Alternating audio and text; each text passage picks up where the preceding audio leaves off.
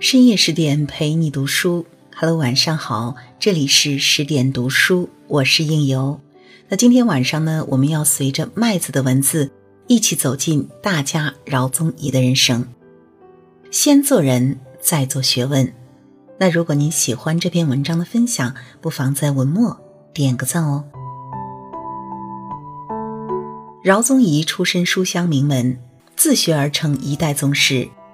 其儒古含今之学，上及夏商，下至清明，经师子集、诗词歌赋、书画金石，无一不精。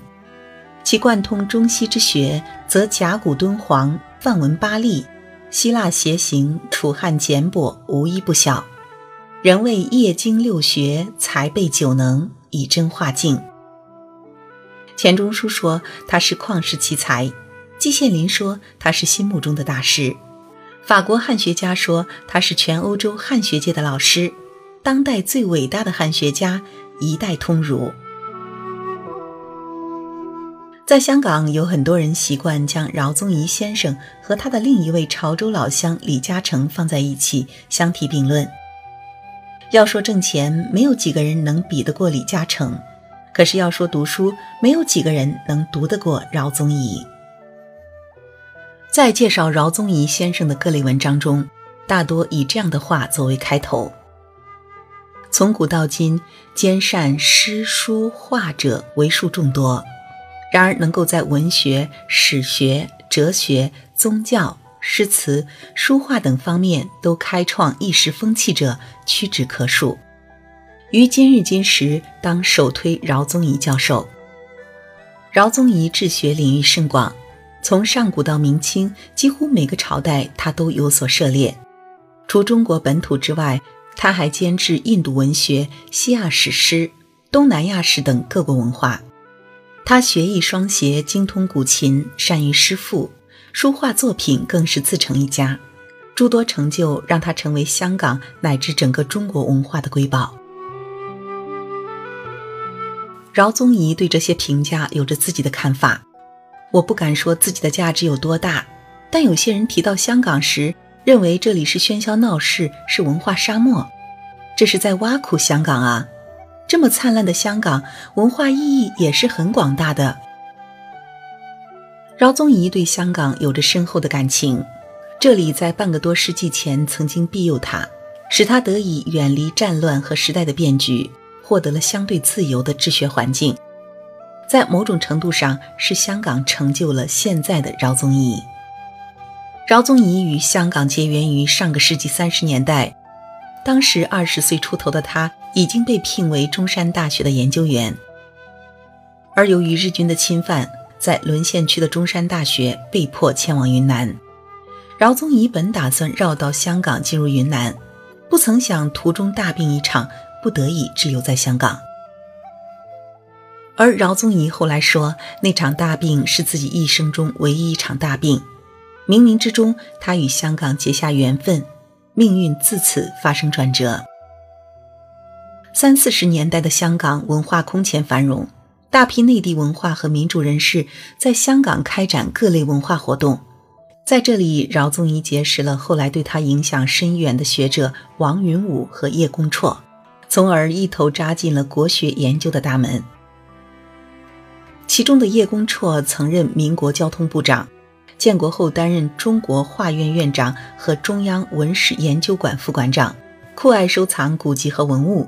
当时他找到饶宗颐做助理，并让饶宗颐帮他编写全清词抄，这对饶宗颐后来的学术道路起了很大的注意。在香港的生活很艰苦，但我有兄弟帮忙，住在人家一个地方，就是一个小房间，但是那里面天地很大。我个人做什么研究都空间很大。如果你现在来到香港大屿山，会发现那里有三十八株巨木，上面镌刻着巨大的《心经》全文。这是饶宗颐二零零二年所作，《心经》的意蕴之一便是心无挂碍。多年之后，饶宗颐回想起初到香港的那段日子，认为正是从那时起，他开始体悟到什么是心无挂碍。其实说起来，饶宗颐从小就有不同于一般少年的性格。他不怕孤独，有自己的天地。十六岁那年，他就因为考据文章而震惊学界，这一切都与他深厚的家学渊源密切相关。一九一七年八月九日，饶宗颐出生在广州省潮安县的一个大富之家，母亲在他两岁时因病去世。饶宗颐的祖父是办钱庄的，到他父亲这一辈不善经营，因为他的父亲饶鄂是当地赫赫有名的大学者。太过好文，把祖上积累的很多家财都变成了收藏。饶宗颐的父亲建了潮州最大的私人藏书楼天啸楼，这不仅是潮州，在当时的粤东地区都是最大的藏书楼。受父亲影响，饶宗颐时常浸泡在此读书玩耍之间，文史典籍早已烂熟于胸。家学渊源和富裕的家庭条件，使饶宗颐从小便拥有了大多数人望尘莫及的学习条件。我的父亲写过一本书，叫《佛国记书证》，因为我父亲也通佛学，那个时候我帮他抄很多东西。我的方法很多也是从我父亲那里来的。我现在还能背《佛国记》前面那几句话，开头就是“法显西在长安，楷律藏残缺”。饶宗颐说：“家学是做学问的方便法门，要做成学问，就要让小孩心里天地宽广，营造自己的世界，同时要注意引导他们少走弯路。”但在那个年代，虽然早早接触经世子集，但饶宗颐感觉学校的教育并不适合自己，他宁愿独自一人躲进天笑楼里自学。现在我们很难想象，这位后来学富五车的一代通儒。是一个连初中都没有毕业的少年。我这个人很孤独，因为我自己就有我自己的天地，一早就是这样子。我不感觉孤独很奇怪，我认为没有孤独不能做学问。虽然当时社会上有学校，但我认为那是一个普通的学校，觉得他们很肤浅的。许多年后，饶宗颐认为自己能有今天的成就，最主要的原因是因为没有上大学。因为他说，上大学能够学到的可能是一个或两个门类，但是父亲给他打开的那个天空是一个无科不修的世界。循着这种中国传统做学问的方法，饶宗颐的知识体系是文史哲相通的。在这种立体做学问、环形做学问的基础上。他只需要在后面把当时培养的这种格局再扩大或者再挖深。饶宗颐的父亲饶鄂曾经想著一部《潮州艺文志》，但壮志未酬便撒手西归。饶宗颐继承父志，十八岁时便完成此著作，使当时不少潮州学人深为佩服。但饶宗颐并没有继承家族经营财富的头脑。曾经的潮州首富，在他这一代家道中落，天笑楼的藏书也在战乱中流散殆尽。因为潮州译文志的成功，只有二十岁出头的饶宗颐得以破格被聘为中山大学的研究员。战祸一起，他来到了这一生与之结缘的香港。如果说完成潮州译文志的饶宗颐只是个有助于乡班文献的才子，那么随后遇见王云武和叶公绰，才是他的事业真正打开，正式步入国学研究的大门。几年后，饶宗颐的成名作《楚辞地理考》著成。这部著作提出了许多与楚辞学大师钱穆不同的学术意见，形成了楚辞学领域学术争论的新气象。当时五十一岁的钱穆已经是学界名家。而饶宗颐那一年只有二十九岁。从一九五二年开始，饶宗颐开始在香港大学中文系任教，主讲《诗经》《楚辞》《诗赋》等。这一时期，饶宗颐对敦煌学、甲骨学用力最勤。与当时很多大陆学者相比，身处香港的饶宗颐不仅没有受到战乱等政治因素的影响，甚至还可以接触到海外的汉学研究。一九五四年夏天，饶宗颐到日本讲授甲骨文，并在京都大学担任研究员。在那里，他受到了极大的震撼。在京都大学，饶宗颐仔细检视这些来自中国的甲骨文龟片，这是一个巨大而艰苦的工程。后来，他在法国、意大利等地陆续寻找流失到海外的甲骨文，并加以研究。一九五九年，饶宗颐终于出版巨著《殷代占卜人物通考》。这部书以占卜人物为纲，将占卜的大事融会贯通，全面展现了殷代历史的风貌。此书一经出版，在中外学术界影响巨大。一九六二年，法国法兰西汉学院将儒联汉学奖颁给了饶宗颐，这个奖项被誉为西方汉学的诺贝尔奖。由此，饶宗颐与罗振玉、王国维、郭沫若、董作宾并称为甲骨五堂。虽然彼时作为殖民地的香港对甲骨文重视不够。但这并没有影响饶宗颐，生性淡泊、享受孤独的性格让他习惯做自己的研究。饶宗颐后来又多次到京都研究甲骨文，就寄住在城市近郊的寺庙里，那里有他的天地。中国学界曾有北迁南饶的说法，迁指钱钟书，饶即饶宗颐，二者学贯中西。但在三四十年前，当饶宗颐频繁参加国际间学术交流的时候，钱钟书却在干校从事劳动。文革中，大陆的学者们停滞不前，饶宗颐却正在满世界留下自己的脚印。在获得儒联奖之后，饶宗颐并没有停下自己学术探索的脚步。新问题都是我的乐趣，求知欲彻底征服了我。饶宗颐接下来学习梵文。到印度钻研佛经，从而具备了精深的佛学修养。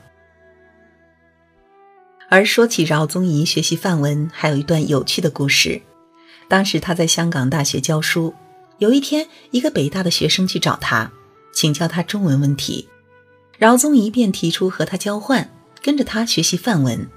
这位北大学生就是印度驻港领事馆的一等秘书白春辉。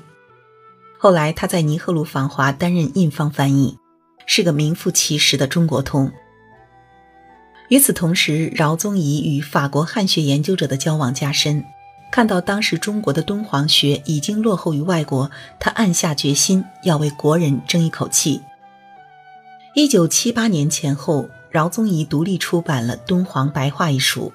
之前研究敦煌画的人，往往将注意力集中在敦煌壁画和绢画上。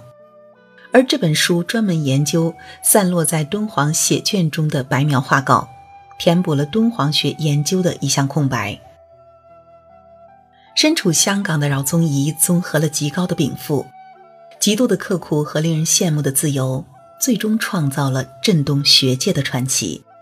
六十岁以后，饶宗颐开始学习有天书之称的希腊楔形文。用他自己的话说，就是没有问题的。我这个人不怕难的，我专门学那些最难的东西。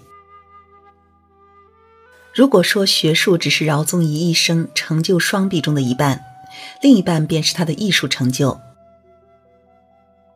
因为虽然三人在学术上成就斐然，但王国维和陈寅恪都没有饶宗颐在艺术上的成就。随着时间的洗练，饶宗颐的艺术成就显得愈发精深。二零零三年，饶宗颐捐出自己大部分的藏书，在香港大学建成饶宗颐学术馆。这里挂满了他的各类书法和绘画作品。经过半个多世纪的磨练，技法、性情、人生观早已圆融呈现于他的作品中，以真化境。中国当代著名书法家、漫画家、美术史家黄苗子先生和饶先生有着很深的友情。虽然年长饶先生几岁，但是我只是会吃饭，别的不懂。他老人家呀，那学问可以说没有止境。黄苗子在一次会面中这样说：“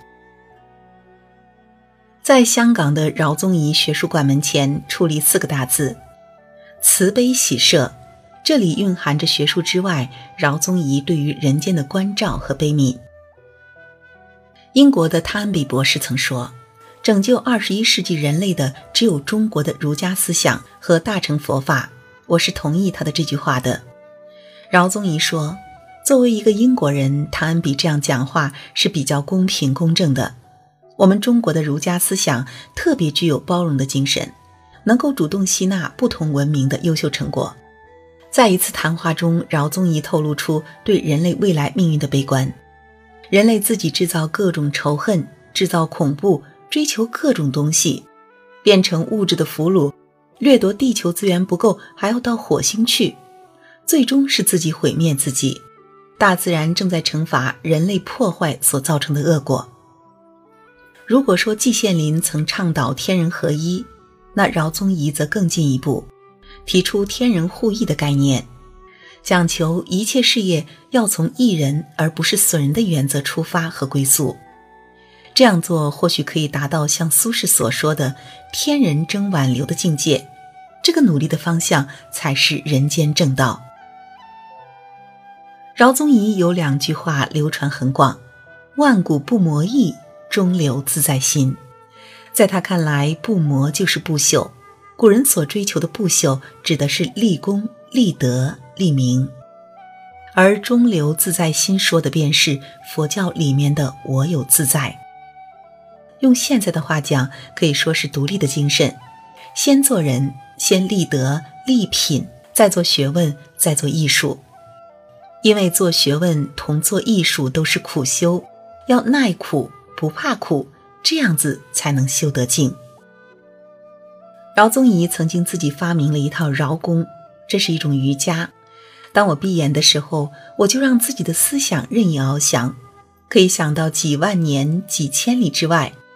此时我同天地融为一体，我已敲开了庄子的门。可能正是因为对老庄和佛学的参悟。让饶宗颐对生死有超拔的理解，在那个真正超脱的境界，或许就像陶渊明说的“死去何所道，脱体同山阿”一样，这是一种对死亡最积极、最永恒的理解。泰山其颓，哲人其伟，饶公千古。